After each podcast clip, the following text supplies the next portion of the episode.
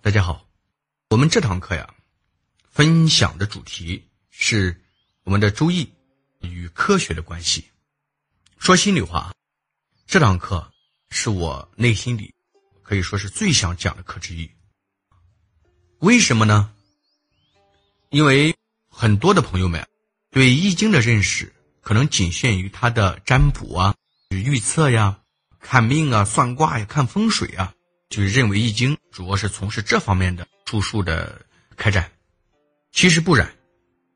我相信我们这堂微课讲完之后，大家对易经会有更高层次的认识。今天既然讲周易与科学，我们就要先略一略近代从西方到东方，从文明到科学与周易都有什么样的关系？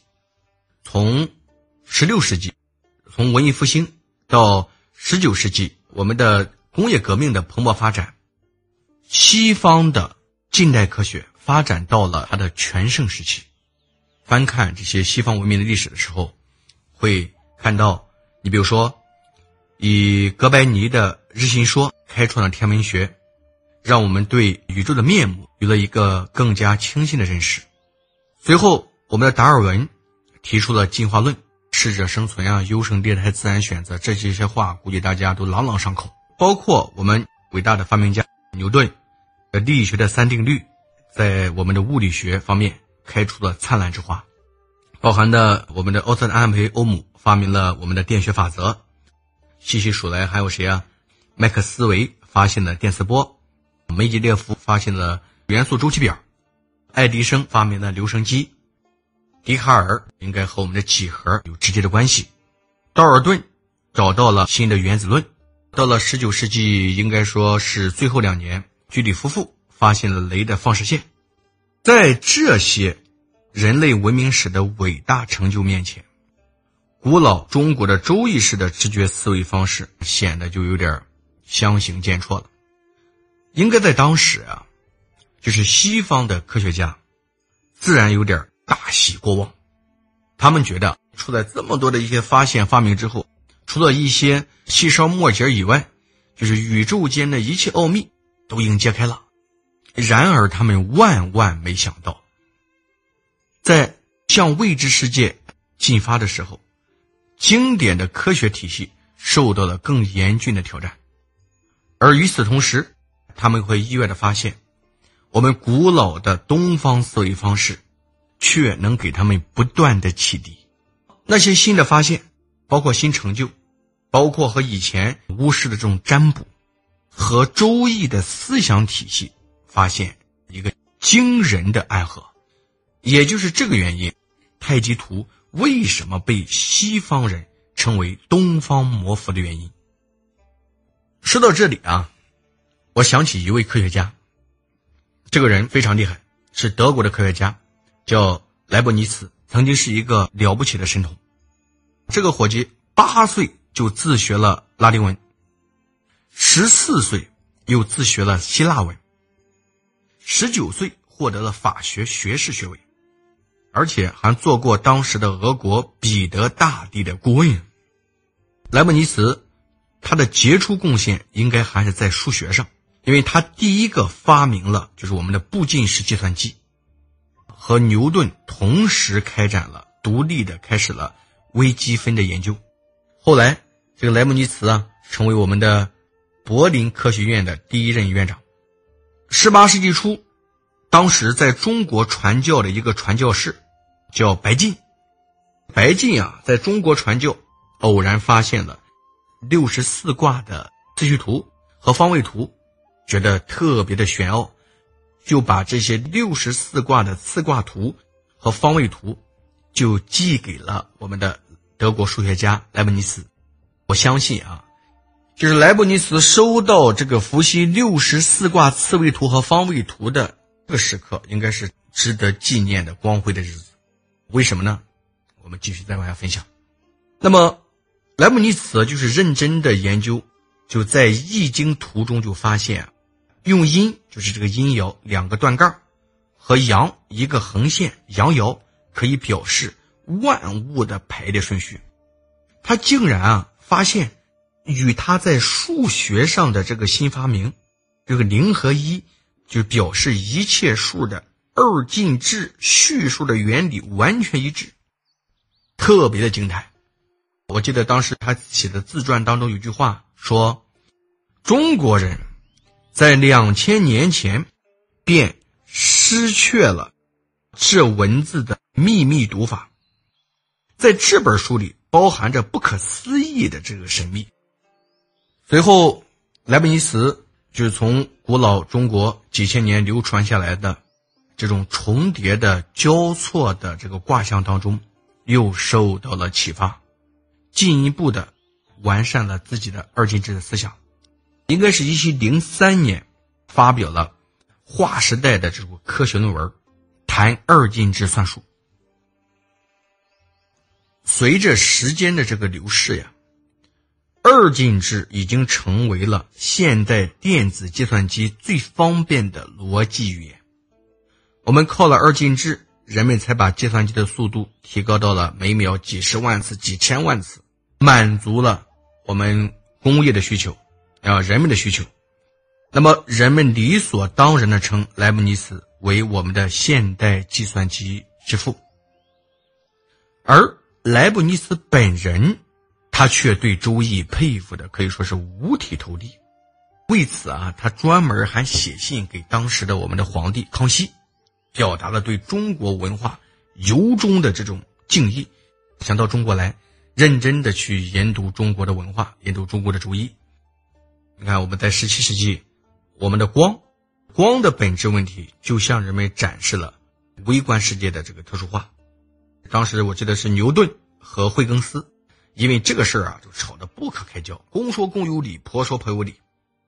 牛顿他认为光是一个个彼此隔离的粒粒子，惠更斯他认为是光是连续传播的波。双方啊，他都能圆满的解释一些特征，却解释不了另一些特征，结果谁也说服不了谁。直到了我们的爱因斯坦，爱因斯坦提出他的光量子理论，才把二者能够统一起来。说到爱因斯坦，想必啊，从小孩到大人，无人不知，是吧？这位引起了物理学革命的大师巨匠，他在。谈及自己的时候，轻描淡写的说：“我只不过叫人们换了一种思维方式。”的确，爱因斯坦提出的光量子理论，教会了人们同时接受过去认为两种不能并存的观点。他把光既看作是连续的波，又同时看作是彼此隔断的粒子。在此基础上，德布罗意又将其推广。提出了物质的波粒二象性的原理，他认为自然界的一切物质都具有与光子同样的这种属性。后来这一验证又被呃我们的实验所所证实。那么我们反过头来再看《周易》，《周易》当中组成的各种卦象的基本单元，一条连续的为阳爻，一条断开的为阴爻的两条线，我们实在找不出它们与。波粒二象性原理的不同之处，《周易》的哲学体系就告诉我们，就是他们组成了世界的万物。所以啊，也难怪我们在丹麦的一个伟大的科学家叫波尔，波尔这个是获得我们的诺贝尔物理学奖，他就要求把中国的太极图作为其家族的族徽，并注上了从对立到互补的这个铭文。到了五五年，美国高等物理研究所就诞生了我们的所谓的离子的回旋加速器。那么它掀开了就什么呀？物质构成的惊人一幕。科学家同时发现了反质子，质子是啥呀？质子就是一个氢原子核，一个反质子加上一个早已发现的正电子，就组成了我们这个世界上根本看不到的氢原子。如果与我们日常见到的正氢原子相撞，就会轰然的一声，在巨响当中化为乌有，这叫正反物质的湮灭。我们所眼前呈现的这一切都是正物质，有理由相信，就在浩渺的宇宙当中，完全可能漂浮着由反物质组成的星云啊、星球啊，因为它们是什么呀？它们是这个世界的影子，是我们的这种镜像，也是我们的这种相互的、深刻的这种平衡体。我们现在反过来看，就是在我们易学当中学习的这个太极图，这个太极图这个黑白相反、互相映衬的这两部分，是不是就在向我们暗示这种状态的存在呢？那么，既然正反两种物质一碰头就同归于尽，化为乌有就湮灭了，那么同样的道理，我们也可以设想，在有足够的能量的时候。那么，从虚无之中，是否也可以分出正反两个世界呢？那么，果真如此的话，岂非就印证了我们几千年前我们中国的伟大的哲学家或老子所说的“天下万物生于有，有生于无”的思想？其实，这就是我们在《易经》当中经常说的话：“无极而太极，太极生两仪”呀。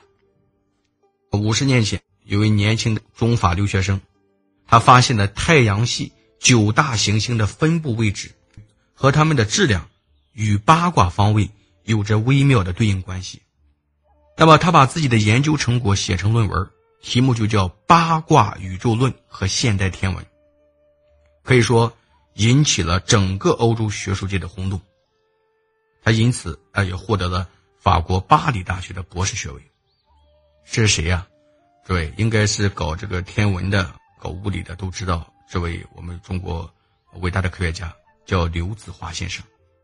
刘子华先生，我印象的是在九一年在四川的成都去世，享年九十三岁。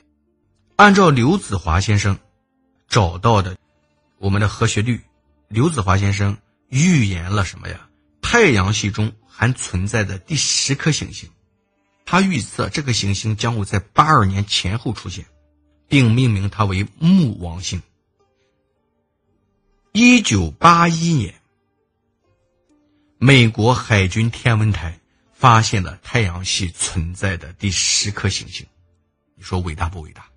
那么八二年，香港的《科学与未来》的杂志当中，电脑和计算已经肯定第十颗行星的存在，而且并确定了它的理论位置。那么，如果大家想想，刘子华的这一预言现在还没有完全证实的话，本世纪我们对人类对宇宙的开发工程，已无可辩驳的证实了我们包括康德的太阳星云起源说。我们看一下这些遥远的星云和星系的图像，你自己怎么想，翻来覆去的想，怎么想，它就是一幅巨大的阴阳的太极图。我们经常说宇宙大爆炸的起源说，我们和《周易》当中的无极而太极，太极生两仪的宇宙生成图，它是何等的相似，就是大家可以体会吧。啊，仁者见仁，智者见智，我们就是分享交流吧。大家看，宇宙的传统的宇宙学，就是当时最早按照牛顿的就是经典力学建立起来的无限均匀的宇宙论，应该就是被否定了。当时因为这个是被否定了。而代之的就是我们爱因斯坦相对论建立起来的无边有限的闭合理论。按照这种理论的话，宇宙的时间和空间都不再是均匀分布的，而且是彼此可以转化的。那么在周易的这个世界的图示里啊，时间和空间从来都是彼此对应、相互的作用的。相对论给我们带来了希望，我们相信浩渺的宇宙。是可以有很多的奇迹，有很多的玄妙之处等待着我们发现的。我们再看，应该本世纪一个很大的突破就是我们的基因学的突破。我们的生物学的突飞猛进的时代，它重要的标志是什么呀？应该说是打入了细胞内部，揭示了生命的分子的组成的秘密。我们在地球上有无数种生物。以千姿百态、形形色色的存在，但是它们构成的原理却非常的一致。哪一致啊？如果我们研究一下的话，发现它构成都是一条双螺旋式的长分子链这种结构。这一条双螺旋这个旋链儿，就是太极图中心那一条 S 型的曲线。这条螺旋线是双股的，一般情况下，一条叫核糖核酸，另一条叫应该是脱氧核糖核酸，一般简称是我们的 DNA 或 RNA，是吧？这个大家应该是可能是比较清楚。这就是一个典型的太极生两仪，DNA 的长链上有不同的氨基酸排列。它被称为是遗传密码，这个生物啊，就是通过 DNA 把自己的遗传的这种特性给记录下来。大家想过没有？它是通过什么样的方式传给后代呢？它就是通过 RNA。RNA 就是类似，就是我比喻啊，就是 DNA 的底片一样，它可以在一瞬间重新复制出一条一模一样的 DNA 的分子链。当然，这也免不了有小小的疏漏，就是这样的生物遗传变异的根本奥秘就在这里。我们再看一下太极图，就那两个黑白相反的，你看宛如照片一样的鱼形图案，这个原理是一模一样的。DNA 和 RNA 的整个复制过程，必须有酶这个第三者加入才能进行，这第三者就是我们的三彩之道。我们再看这个 DNA 和 RNA 的分子链上，有四种不同的碱基，可以说这就是生物领域的我们的四象，啊，老阳、少阳、老阴、少阴，而每一条链上又只能选择三种排列起来的组成长链的一个单元，这个单元总共就有六十四种氨基酸的不同组合，也就是六十四种密码，更令人。惊奇的是，就这种码的编码结果，与我们周易当中的六十四卦结果是吻合的。他们的首先说信息量是六比特，这六比特又正好对应了每一个卦象中的六爻，就是六十四个密码密码子，它的结构、大小、顺序、模型和我们周易中的六十四卦完全吻合。几乎完全吻合。我们经常知道啊，基因学都认为基因学非常正确。你比如说，现在基因比对的时候，谁的一根头发找到了，从这孩子的头发上，就是开始比对，就能知道他的近似度，就能知道这个人和他有没有血缘关系，是不是他的父子俩。其实有时候我在想，从头发丝儿上就能知道他是不是爷俩。那为什么就是我们在易经当中有些占卜的时候，比如说我们预测呀？比如说我们测字啊、梅花易数啊，可能你随便说一个字，随便说一个数，就能给你知道你现在是有什么事情，你的事儿过程将会怎么发展，未来是什么样子。因为，诸位它里边都会存在这种量子纠缠，所以我觉得啊，这方面还需要在下步我们继续的考证和研究，但至少会给我们有很好的这种启示。好了，我们这堂课就讲到这里。还是提醒大家，欢迎大家多提问题，我们共同的交流，共同的进步。好了，我们这堂课就讲到这里，我们下堂课再见，谢谢大家，再见。